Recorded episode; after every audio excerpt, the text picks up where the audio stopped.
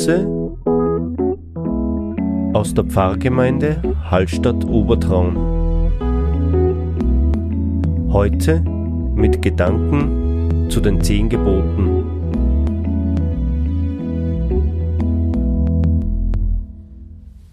Begrüße euch zu unserem nächsten weiteren Impuls zu den zehn Geboten. Wir sind nun schon bei den letzten zwei Geboten angekommen. Wir fassen hier die letzten beiden Gebote zusammen. Du sollst nicht begehren deines nächsten Haus, du sollst nicht begehren deines nächsten Weib, Knecht, Magd, Vieh, noch alles, was dein Nächster hat. Gehört irgendwie zusammen interessant auch, dass alles als Besitz des Familienoberhauptes gesehen wird. Natürlich, hier schlägt natürlich eine Gesellschaftsordnung durch, die wir nicht mehr haben das Weib, alleine der Begriff schon, die Frau ist nicht Besitz, sondern ist Gegenüber, ist Person, ist Mensch. Auch würde ich sogar weitergehen, selbst natürlich Knechte, Mägde haben wir heute offiziell nicht mehr, aber es gibt viele Menschen, die in dieser Position eigentlich hackeln und anderen untergetan sind. Wie ist es mit den Tieren? Die ganze Tierrechtsdiskussion. Äh, die Tiere sind Besitz, aber gleichzeitig gewährt man ihnen heute eigentlich so einen Status zu als eigene Wesenheit. Äh, René Descartes hat gesagt, naja, die Tiere sind Maschinen, nicht? Die schreien. Und das hat eigentlich den, den Raubbau auch an den Tieren enorm befördert. Nicht? Und wo wir natürlich heute kämpfen, was sind eigentlich, wie ist das unser Verhalten gegenüber auch den Tieren? der Schöpfung. Begehren, ja, genau das steckt hier, Macht, Gier dahinter. Und das ist letztlich, worum es geht, dem anderen seine Würde zurückgeben. Und auch das Haus wird hier angesprochen, des nächsten Haus, das zu respektieren, dass jemand ein, sein Recht auf Leben gestalten kann, wie auch immer, und nicht, dass ich das mit Tricks an mich bringe oder mit Erbschleicherei. Das spielt natürlich alles hier hinein. Im kleinen Bereich wie im großen Bereich. Die Konzerne, die ganzen Volksstämmen äh, ihre Lebensgrundlage entziehen. Hier sind wir wieder in der modernen ja, Diskussion angekommen. Wir brauchen nicht über Flüchtlinge diskutieren. Wir hätten die Probleme vielleicht nicht so sehr, wenn wir vor Ort diesen Menschen einfach ihre Lebensgrundlage äh, lassen würden. Also Eifersucht und Neid, der auch dazu kommt, ja. natürlich ja. unersättliche Gier, auch im kleinen Bereich, im, im, alltäglichen Bereich bei uns zu beobachten, ja, dass man einfach jemand anderen nicht in Ruhe lässt und ihn einfach nicht sein Haus, auch sein geistiges Haus lässt. lässt ja, ja. ja genau darum geht es. Warum diese zehn Gebote jetzt so aufgeteilt sind, ist vielleicht noch eine Frage. Ähm, zehn ist natürlich eine Zahl, die seit Menschengedenken ganz enorm wichtig ist. Unser Dezimalsystem, wir können es an zwei Händen abzählen, da sind zehn Finger. Ich glaube, das ist wichtig.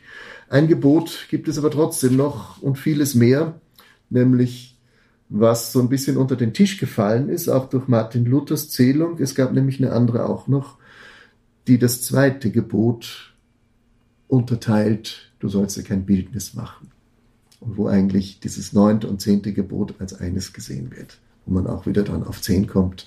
Aber darüber können wir ein anderes Mal reden. Ja, also Tiere haben wir besprochen, Tierrechte.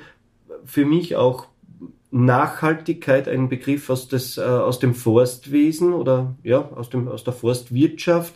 Nachhaltige Bepflanzung von Wäldern oder, oder, oder nachhaltige Wirtschaft auf dem Acker hat ja genau, schlägt genau in diese Kerbe, ganz oder? Genau, ganz genau. Da geht es darum, dass es letztlich um die Vielseitigkeit auch geht, Nachhaltigkeit und wir sind es gewohnt, möglichst viel Holz rauszuholen und Hauptsache der Baum wächst gerade und dass man nicht zu viel Verschnitt oder sonst was haben.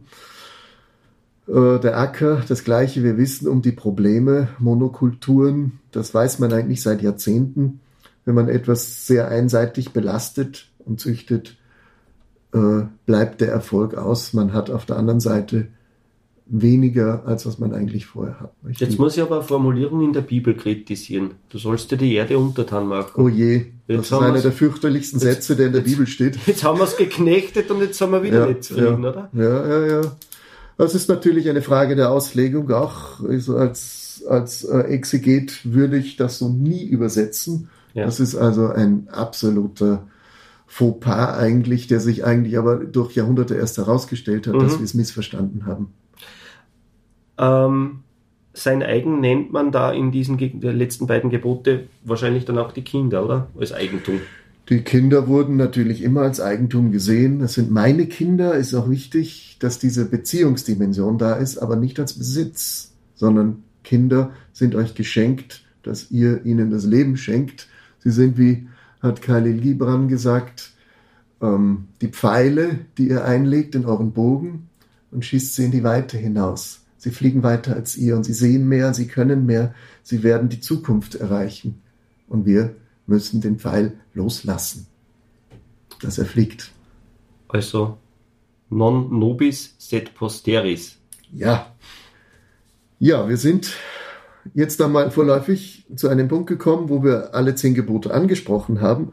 Viele Fragen sind offen geblieben und ich glaube, dass ihr als Hörer noch genug Fragen haben werdet, ihr dürft uns gerne schreiben oder uns eine Nachricht schicken, was euch noch beschäftigt. Vielleicht kann daraus noch ein oder zwei oder mehrere Impulse werden. Schickt es auf hallstatt.efank.at.